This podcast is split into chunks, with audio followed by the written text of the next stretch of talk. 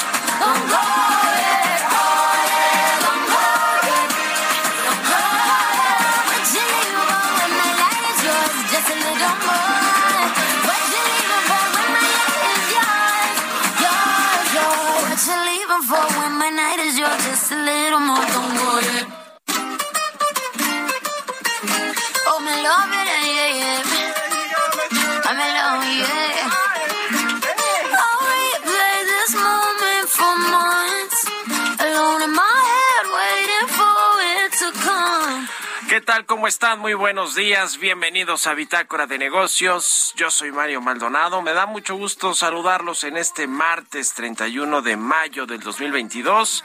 Estamos transmitiendo en vivo como todos los días tempranito aquí en la cabina de El Heraldo Radio.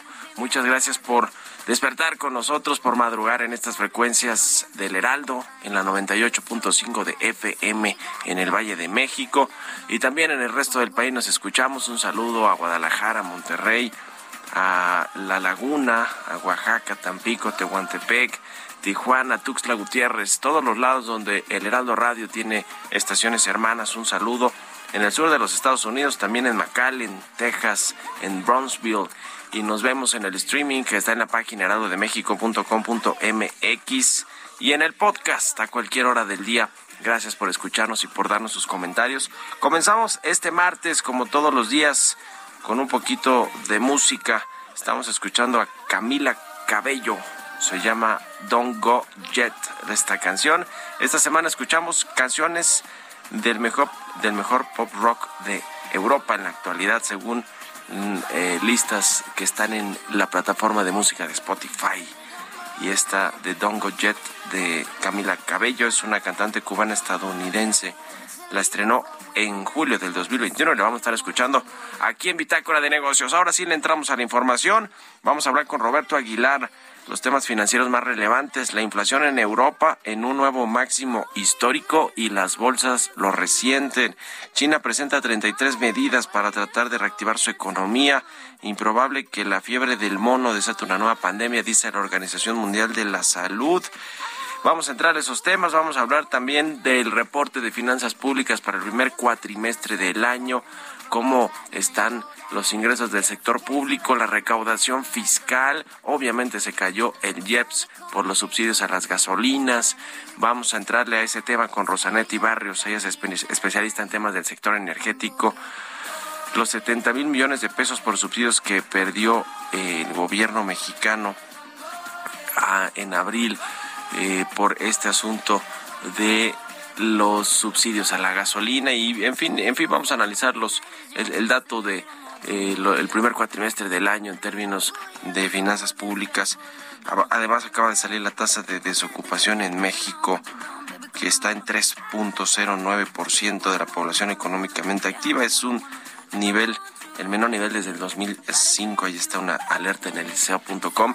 Y vamos a hablar también con Antonio Ocaranza. Él es consultor, analista político y director de OCA Reputación sobre las consecuencias de no asistir a la cumbre de las Américas por parte del presidente Andrés Manuel López Obrador, que todavía está deshojando a la margarita a escasos días de que se lleve a cabo esta reunión la próxima semana. Es el 5, me parece, 5 de junio. Vamos a hablar de eso con Antonio Caranza y también el peso fortachón. Le vamos a entrar el tema con Roberto Aguilar. Tocó su mejor nivel de dos años 19.5 por ahí está, 19.6 eh, pesos por dólar está el tipo de cambio. Le vamos a entrar a todos estos temas hoy aquí en Bitácora de Negocios, así que quédense con nosotros en este martes 31 de mayo y nos vamos con el resumen de las noticias más importantes para comenzar este día con Jesús Espinosa.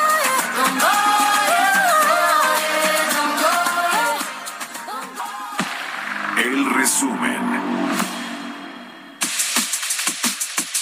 Su conferencia matutina de este lunes, el presidente Andrés Manuel López Obrador aseguró que esperará a que Joe Biden, presidente de Estados Unidos, emita su respuesta sobre la petición de invitar a todos los países de América Latina a la Cumbre de las Américas a celebrarse la próxima semana para decidir si acudirá o no al evento. Y ya está pues eh, muy claro, si se invita a todos los países, yo voy a asistir a la cumbre. Si no, si no se invita a todos los países, va a asistir en representación del gobierno, el secretario de Relaciones Exteriores, Marcelo Ebrard. Eso es así en esencia, porque queremos cumplir con la Constitución y sobre todo ser consecuentes aplicando el principio de no intervención y de autodeterminación de los pueblos y que en la práctica podamos hacer valer la soberanía el juez primero de distrito de Yucatán, Adrián Fernando Novelo, concedió la medida que frena por tiempo indefinido la construcción del tramo 5 sur del tren Maya en la zona que va de Playa del Carmen a Tulum, Quintana Roo. Por su parte, el Fondo Nacional de Fomento del Turismo en un comunicado aseguró que la suspensión judicial sobre la obra del tren Maya en el tramo 5 sur es definitiva únicamente hasta que se resuelva de fondo la manifestación de impacto ambiental del proyecto, actualmente en trámite ante la Secretaría de Medio Ambiente y Recursos Naturales. La Secretaría de Hacienda frenó las contrataciones en las dependencias de gobierno federal a partir del 31 de mayo y hasta el 31 de diciembre del 2022, con la excepción de consulados, embajadas, el programa IMSS Bienestar, la Guardia Nacional y las Secretarías de Defensa y Marina. La Secretaría de Economía informó que los equipos negociadores de México y Ecuador sostuvieron reuniones técnicas de alto nivel en las que alcanzaron avances significativos con miras al cierre de un acuerdo comercial. La dependencia detalló que se abordaron temas de acceso a mercados, reglas de origen, pesca sustentable, defensa comercial, asuntos institucionales y en materia de servicios e inversión que marcaron sustanciales avances para lograr un adecuado cierre técnico. Bitácora de negocios en El Heraldo Radio.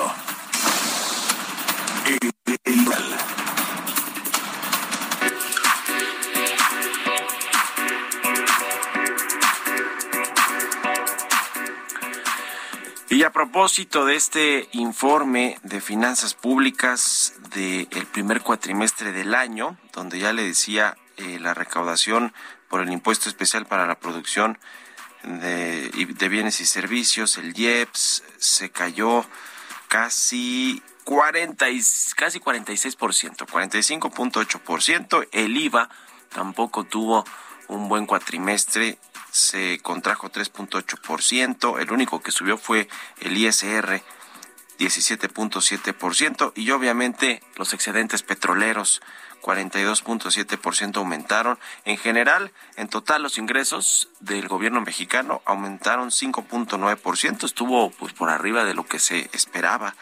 La verdad es que tampoco fue un mal cuatrimestre para el gobierno mexicano, a pesar de la desaceleración económica que, que tuvimos al inicio del año y que hemos tenido, digamos, en los últimos meses. Así que veremos cómo viene el resto de, de los meses y sobre todo el primer semestre del año, que creo que va a ser muy relevante. Pero en medio de todo esto, vale la pena entrar en el asunto fiscal, eh, el tema del SAT y estos pues eh, litigios que tiene con grandes empresas para que le paguen impuestos, más allá de las concentraciones, adquisiciones, fusiones, etcétera, que también generan muchos impuestos, este asunto de la fiscalización del SAT que se reflejó en el ISR, eh, esta, esta suerte de impuestos no recurrentes eh, comienzan a ser pues parte cada vez más importante de el, eh, del, del pues de los ingresos de la recaudación fiscal del Servicio de Administración Tributaria, de exprimir a los contribuyentes, sobre todo a los grandes contribuyentes,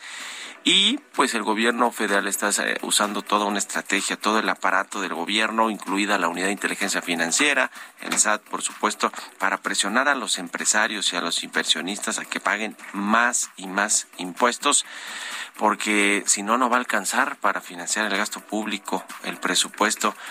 Eh, en fin, así que es todo un tema de lo cual ya se comienzan a quejar los empresarios, sobre todo los grandotes, los grandes empresarios multimillonarios a quienes les abrieron investigaciones en la UIF, están pidiendo su información con sus eh, las contrapartes en el extranjero para revisar a detalle todos sus movimientos financieros y entonces sí, pues pedirles que paguen más impuestos o que enfrenten las consecuencias, es decir, la ley en fin, ¿qué opinan ustedes? Escríbanme en Twitter, arroba Mario Mal y en la cuenta arroba Heraldo de México.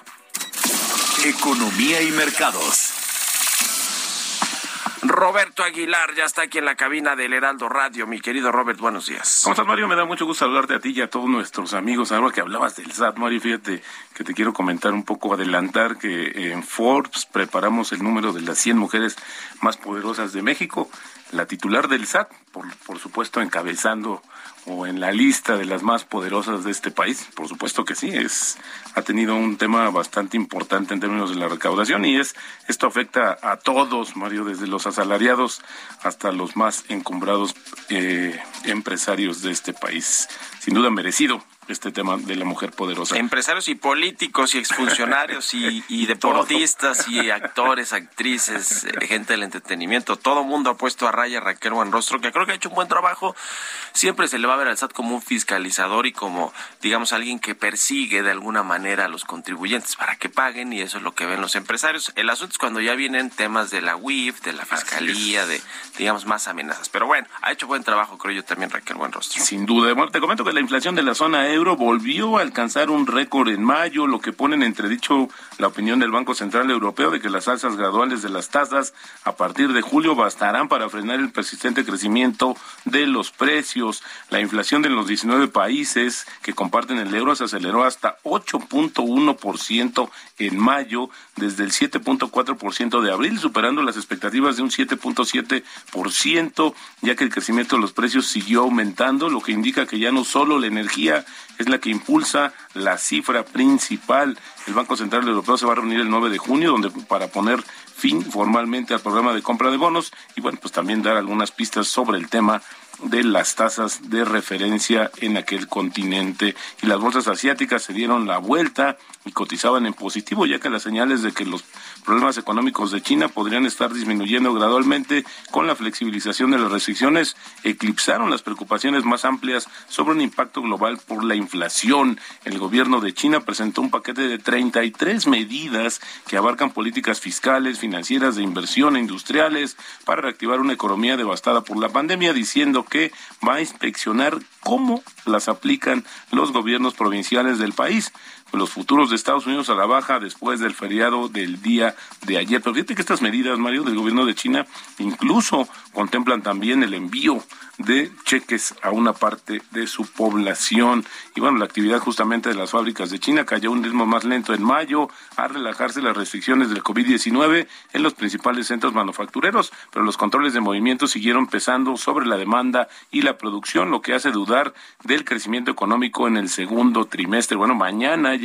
se reactivan pues este dos ciudades importantísimas, Shanghái y Pekín, ya eh, se liberan estas restricciones que por más de dos meses estuvo padeciendo justamente China. Y bueno, Europa podría sufrir escasez de combustible este verano debido a la contracción de los mercados del petróleo. Según la Agencia Internacional de Energía, el organismo también advirtió que la actual crisis energética era mucho mayor que la crisis del petróleo de los años 70 y que además duraría más tiempo, según un informe que se dio a conocer el día de hoy. Y es que ayer, fíjate, los precios del petróleo superaron la barrera de los 120 dólares por barril, un máximo de más de dos meses cuando China relajaba justamente restricciones por el coronavirus. Y bueno, los operadores anticipaban un acuerdo de la Unión Europea para prohibir las importaciones de crudo ruso. Y sí, efectivamente, luego de estas diferencias entre los países, se acordó que justamente los líderes de la Unión Europea van a, un, acordaron en principio una reducción del 90% de las importaciones de petróleo de Rusia para finales de este año. El de cambio cotizando en 19.58 ya se rebotó un poquito, Mario. Ayer tuvimos un nivel mínimo de 19.41 que no veíamos desde el 2020. Con esto tenemos una predicción mensual de 4% y anual de 4.4%. La frase del día de hoy, invierte solo en empresas en las que estarías tranquilo si no puedes conocer la cotización todos los días. Esto lo dijo en su momento Benjamin Graham. Buenísimo, gracias Robert y nos vemos al ratito en la televisión. Al contrario, Mario, muy buenos días. Roberto Aguilar, síganlo en Twitter, Roberto AH6 con 20, vamos a otra cosa. Radar Económico.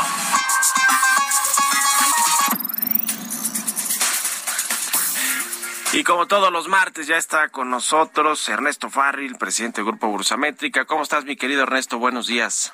¿Qué tal, Mario? Muy buenos días a todos. ¿Cómo se ve el panorama para la economía mexicana en el mediano plazo con los indicadores que vamos teniendo, eh, incluido el IGAE de marzo? Platícanos. Muy bien, bueno, pues el IGAE de marzo presentó una reducción del menos 0.3% anual, cuando las cifras de enero y febrero eran mejores. 1.8 enero, 2.8 febrero, entonces el menos punto tres nos dio un PIB del 1.8. Por dentro se ve muy claramente, por dentro de las cifras, tanto del IGAE como del PIB, que el motor de crecimiento de la economía mexicana es la exportación. Eh, sin embargo, pues ese dinamismo del sector exportador no está alcanzando para que el sector interno pues tenga un mejor desempeño. En el caso del IGAE de marzo, de plano sí hubo una contracción de todo el PIB, o sea, del IGAI, y adicionalmente, pues es, esa contracción se dio porque el sector servicios pues también cayó, fue, fue negativo, mientras que tanto el campo como la industria tuvieron algún desempeño positivo, ¿no? Eh, y entonces, hacia adelante, pues la pregunta es cómo, cómo le puede ir a la economía mexicana. Por un lado, las cifras que tenemos de abril son mejores. Eh, destaco ahí las ventas de la cadena adelantada en abril. Crecieron 6.2% en términos reales. Muy, muy fuerte abril, pero pues es, eh, digamos, la coincidencia de que dio la Semana Santa. Eh, y pues también se tuvieron mejores cifras en, en exportación y producción automotriz. Estamos estimando un crecimiento del 2% para el IGA de abril, el INEGI con su indicador oportuno también dio una cifra parecida del 1.8. Pero para más adelante, pues sí las cosas se ven bastante nebulosas todavía, dado que empezamos a ver que se afecta a la, al mercado norteamericano con la inflación tan alta que se está viviendo en todo el mundo. Y por otra parte, pues por los incrementos de tasas de interés que está teniendo que hacer la Reserva Federal amenazó que después de un incremento de medio punto pues, vienen dos más. Es probable, nosotros contemplamos que, que la Reserva Federal tenga que llevar la tasa 3 por y meses después eh, pues vamos a tener las consecuencias de esas medidas las las eh, los incrementos de tasas tardan hasta ocho meses en reflejarse en la actividad económica. Y entonces estamos fijando como escenario base una recesión en Estados Unidos para finales del 2023, el último trimestre. Y si en México vemos que pues la economía solo se mueve con el motor exportador y muy poco del debido al, al, dinamismo interno, pues sí puede tener una repercusión eh, importante, es decir, podríamos tener una recesión más aguda en México que en Estados Unidos por la falta de inversión.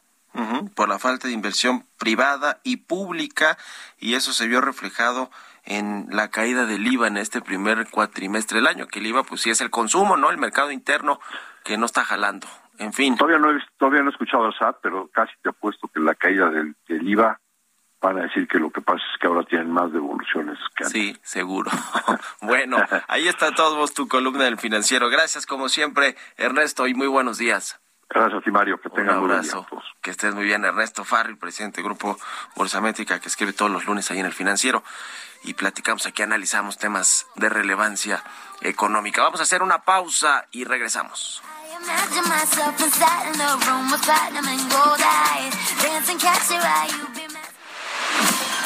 Continuamos en un momento con la información más relevante del mundo financiero en Bitácora de Negocios con Mario Maldonado. Regresamos.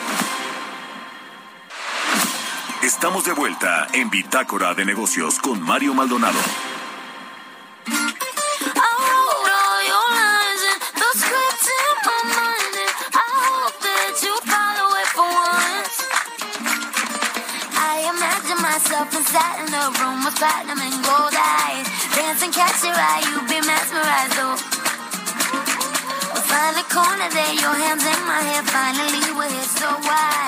Ya estamos de regreso aquí en Bitácora de Negocios. Son las 6 de la mañana con 31 minutos, tiempo del centro de México. Y regresamos escuchando un poquito de música a Camila Cabello. Se llama Don't Go Jet esta canción de la cantante cubana estadounidense que estrenó, se estrenó el 23 de julio del 2021. Estamos escuchando esta semana canciones del mejor pop rock de Europa en la actualidad según Spotify. Y con esto nos vamos al segundo resumen de noticias aquí en Bitácora de Negocios.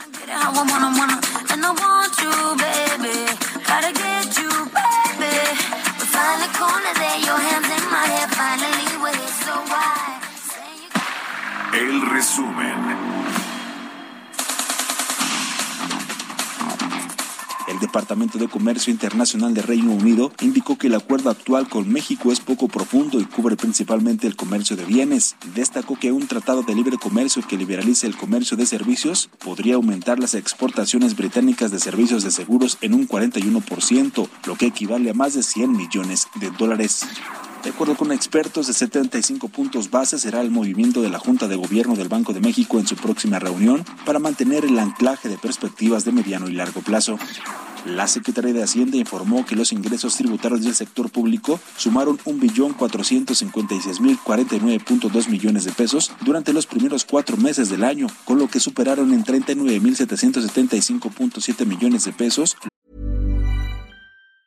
Hey, I'm Ryan Reynolds. Recently, I asked Mint Mobile's legal team if big wireless companies are allowed to raise prices due to inflation. They said yes. And then when I asked if raising prices technically violates those onerous two year contracts, they said, What the f are you talking about, you insane Hollywood ass? So to recap, we're cutting the price of Mint Unlimited from $30 a month to just $15 a month. Give it a try at mintmobile.com slash switch. $45 up front for three months plus taxes and fees. Promo for new customers for limited time. Unlimited more than 40 gigabytes per month. Slows. Full terms at mintmobile.com. lo proyectado en el programa económico de este año. En marzo, el índice global de personal ocupado de los sectores económicos registró 107.6 puntos, lo que hiló tres meses al alza al remontar los 106.4 puntos de diciembre del año pasado, cifra que representó una disminución de 0.1% con respecto al reportado en el mes previo. Entrevista.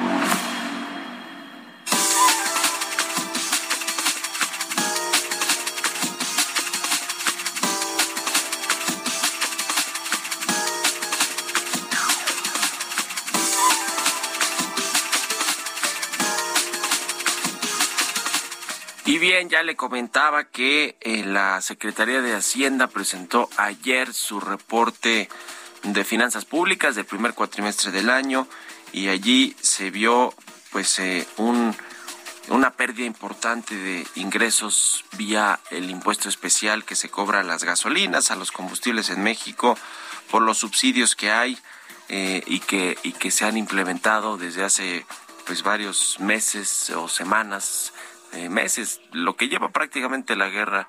Digo, siempre hay un siempre hay un estímulo económico, pero digamos que ahora el subsidio fue más fuerte a partir de la guerra que comenzó Rusia en Ucrania, que disparó los precios del petróleo y por el otro lado los excedentes petroleros sí tuvieron un incremento importante. Eh, que dicen en Hacienda se compensa. Vamos a analizar este tema con Rosanetti Barrios, ella es especialista en temas del sector energético. ¿Cómo está Rosanetti? Buenos días.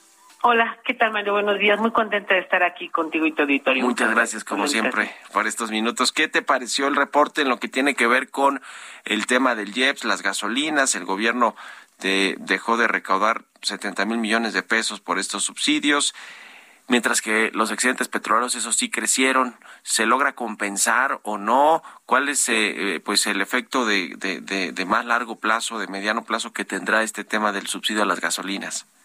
Sí, cómo no, con mucho gusto. Pues mira, el, eh, la diferencia va a estar en, en la medida en que podamos seguir exportando petróleo, eh, digamos, y de esta manera alejándonos de la meta de refinarlo en México, pero al final de cuentas nos trae el ingreso adicional que necesitamos para enfrentar por lo menos una parte de esto si podemos continuar exportando más o menos un millón de barriles al día, que es el último dato eh, reportado por Pemex, es decir, estuvimos exportando menos, ya estamos en un millón, yo te diría que podemos cubrir sin problema el diferencial del ingreso especial sobre producción y servicios, el JEP. Lo que no estaríamos cobrando por JEP lo podemos compensar con esos ingresos por exportación.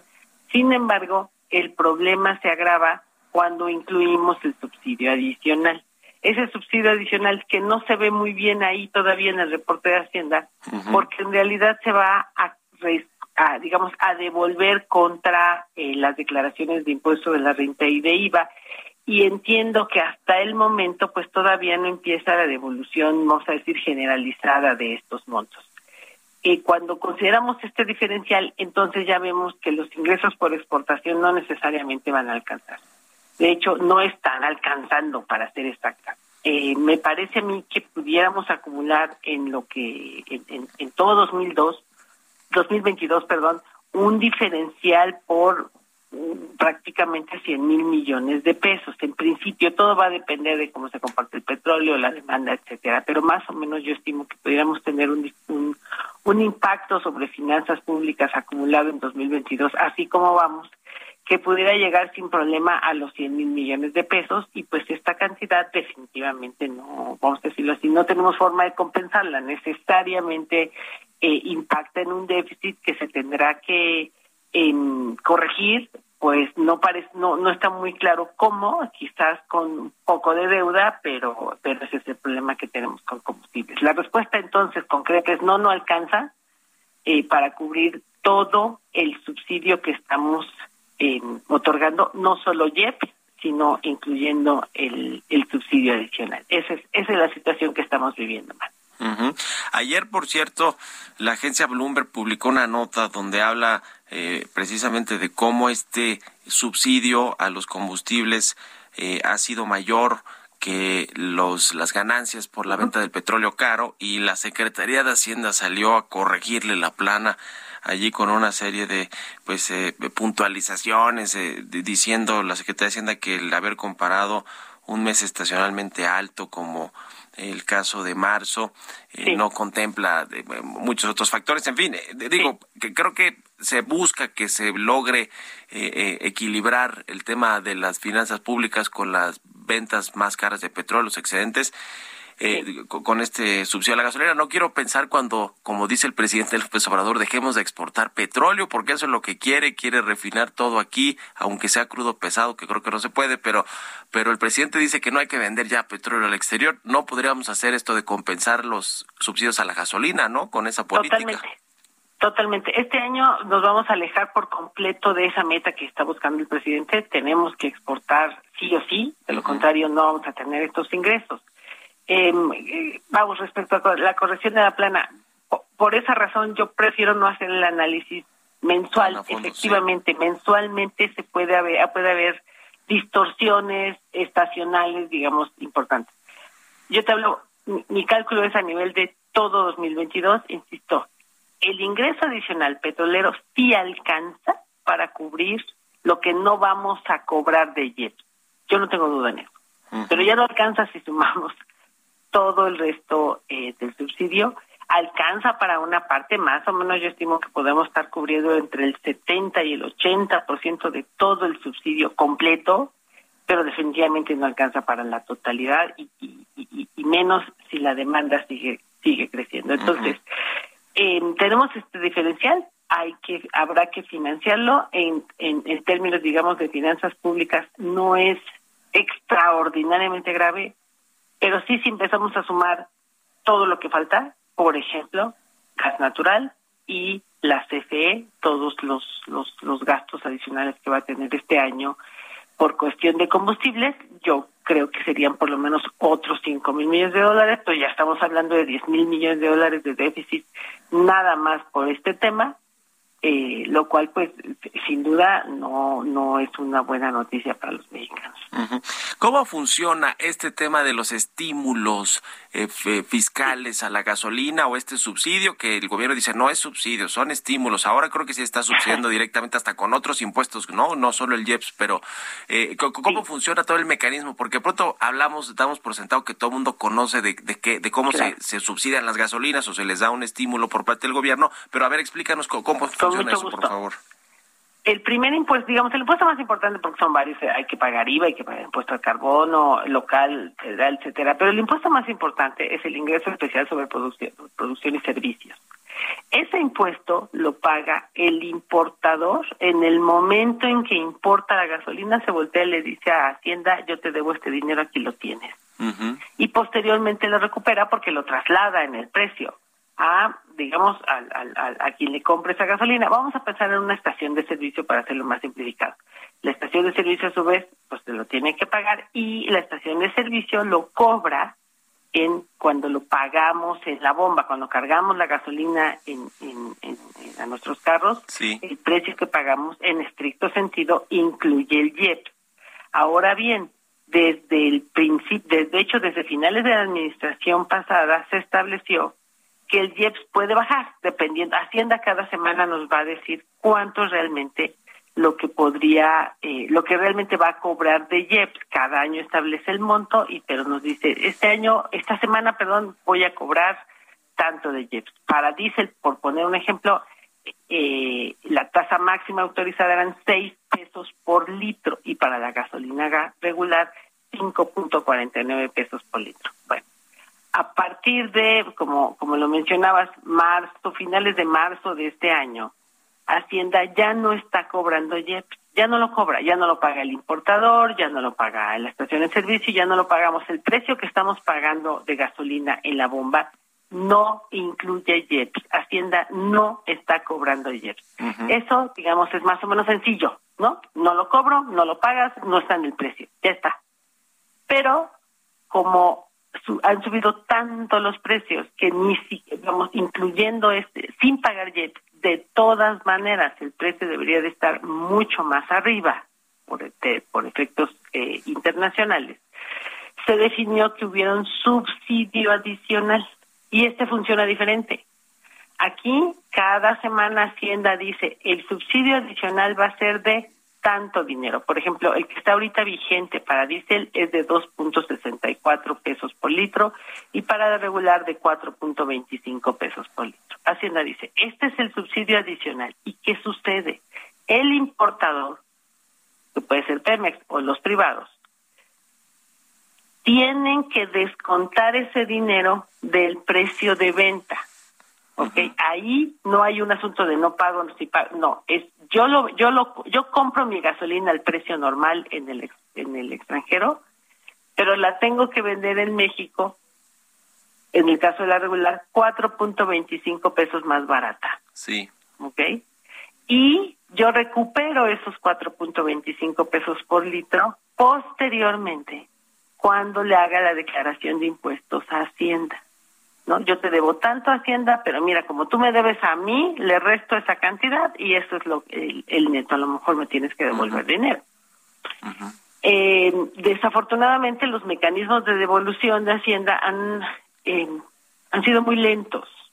Entonces, no todo el mundo está recuperando, eh, vamos a decir, a tiempo esa, ese, ese impuesto que está poniendo de su dinero, se está financiando al Estado. Sí. Y por supuesto estamos hablando de miles de millones de pesos cada semana, porque cada semana se venden millones de litros de gasolina. Entonces, em, esto provoca que el importador, sobre todo si es privado, pues esté perdiendo incentivo para seguir importando porque tiene que financiar el Estado y no sabe cuándo va a recuperar ese dinero. En el caso de Pemex es lo mismo, pero no opera diferente porque Pemex tiene detrás de sí pues a todo el presupuesto federal para apoyarlo con lo que sea necesario. Entonces, la presión es diferente, pero así es como está funcionando. Nosotros, cuando compramos la gasolina, sí vemos en el precio que pagamos, digamos, ya ese subsidio ya está ahí contenido, pero quien está financiando el subsidio no está recibiendo, eh, digamos, eh, inmediatamente ese dinero que tiene que descontarle al precio.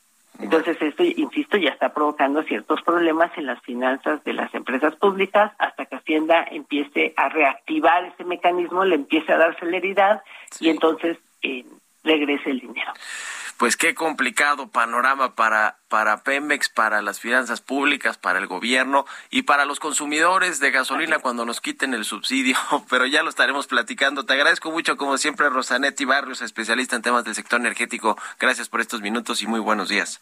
Gracias a ti, buenos días. Un abrazo, que estés muy bien. 6 con 45, vámonos con las historias empresariales. Historias empresariales.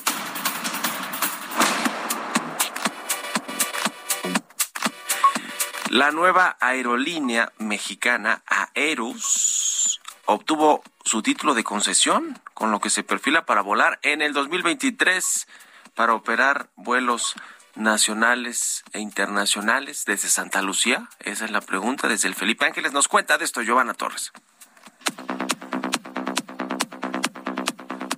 Este lunes la Agencia Federal de Aviación Civil otorgó un título de concesión para la creación de una nueva aerolínea comercial de pasajeros en México llamada Aerus. De acuerdo a los planes, iniciaría operaciones en el primer trimestre del próximo año con vuelos nacionales e internacionales desde el noreste del país. En un comunicado, la compañía señaló que desde sus inicios en 1990 fungió como permisionario de taxi aéreo con base en San Luis Potosí y en esta nueva etapa su objetivo es cubrir rutas que ninguna otra aerolínea opera en la actualidad y ofrecer una variedad de frecuencias para posicionarse como un modelo de negocio regional y de esta forma convertirse en un socio de trabajo para sus clientes. La aerolínea forma parte del conglomerado Grupo Herrera y prevé tener operaciones nacionales e internacionales con equipos Cessna de nueva generación. Luego de obtener una concesión como nuevo operador de transporte aéreo regular de pasajeros, carga y correo. Otra de las metas por cumplir de la nueva aerolínea mexicana es cubrir la totalidad del país hacia 2030. Javier Herrera, fundador y director general de Aerus, aseguró que la empresa al utilizar los equipos Cessna de nueva generación buscará la reducción de CO2 carbono en un 50% para el 2033. Para Bitácora de Negocios, Giovanna Torres. Mario Maldonado en Bitácora de Negocios.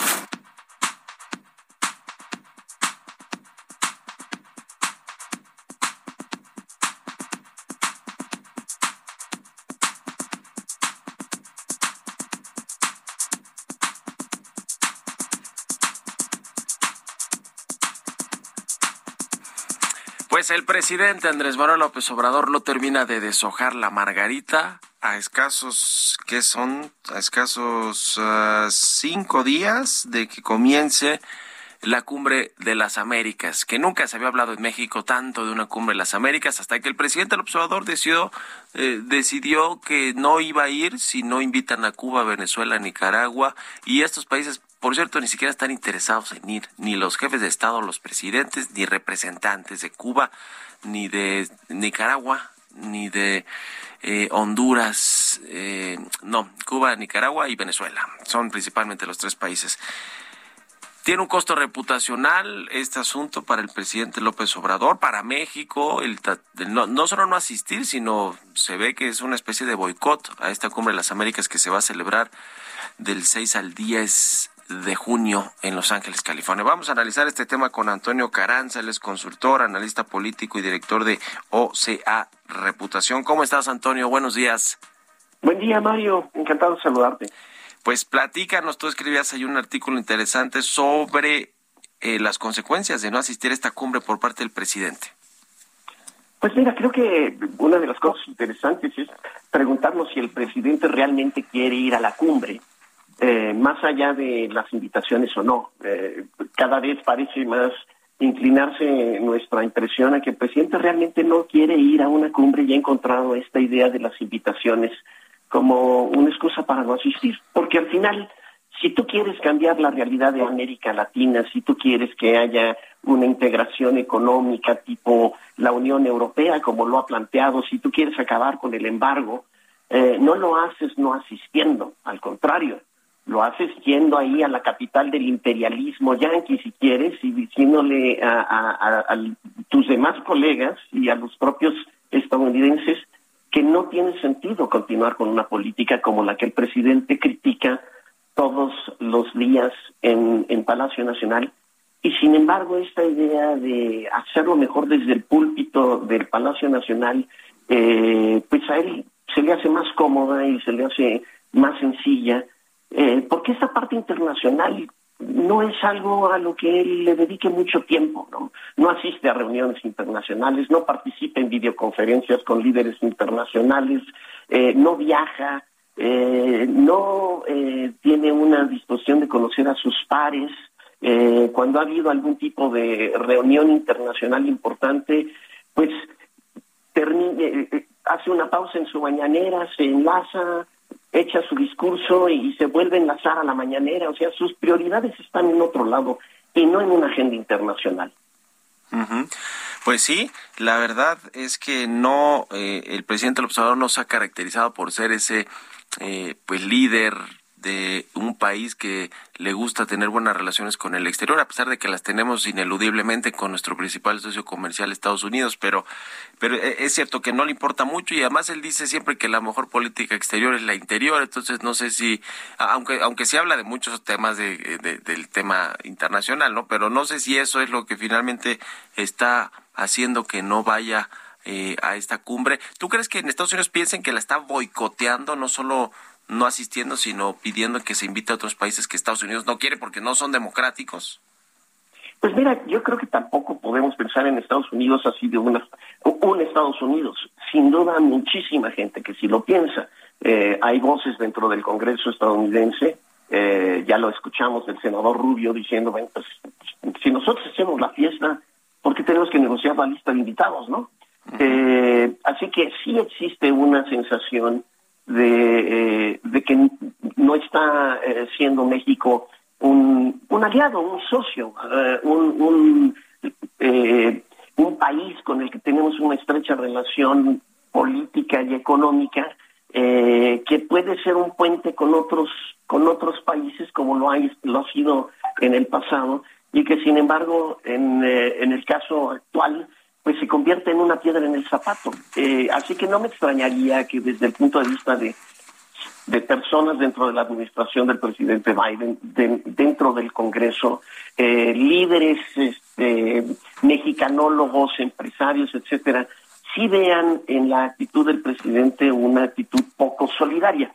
Ahora, cuando tú te pones a ver estas actitudes y todas las demás las vas sumando, ¿no? Porque no es la única ocasión en donde tenemos un presidente que no juega o que no está al nivel de lo que esperan eh, los socios de Estados Unidos y Canadá, pues entonces ya se va conformando una percepción de que no es el presidente López Obrador un, un líder eh, confiable, ¿no? Un líder en el que con el que te puedas entender, un líder que haga el esfuerzo de acercarse a esas posiciones, sino más bien que actúa desde, desde ciertas eh, situaciones ideológicas que son para él eh, difícil de, de, de, ser flexible.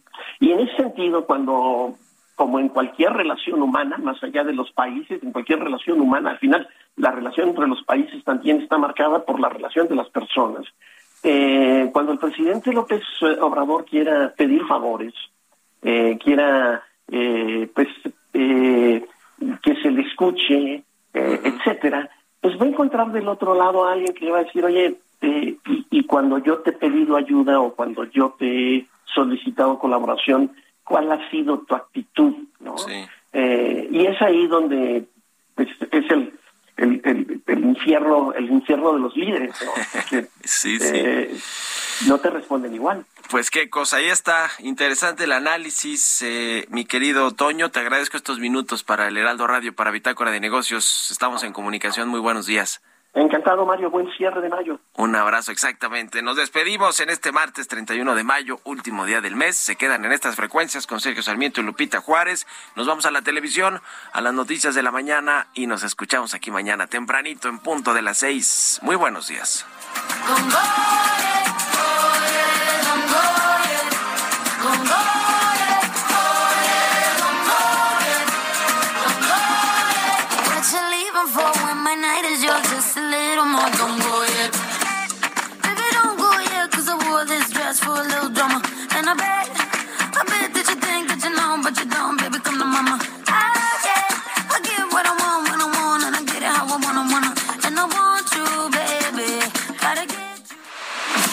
Fue Bitácora de Negocios con Mario Maldonado, donde la H suena y ahora también se escucha una estación de Heraldo Media Group.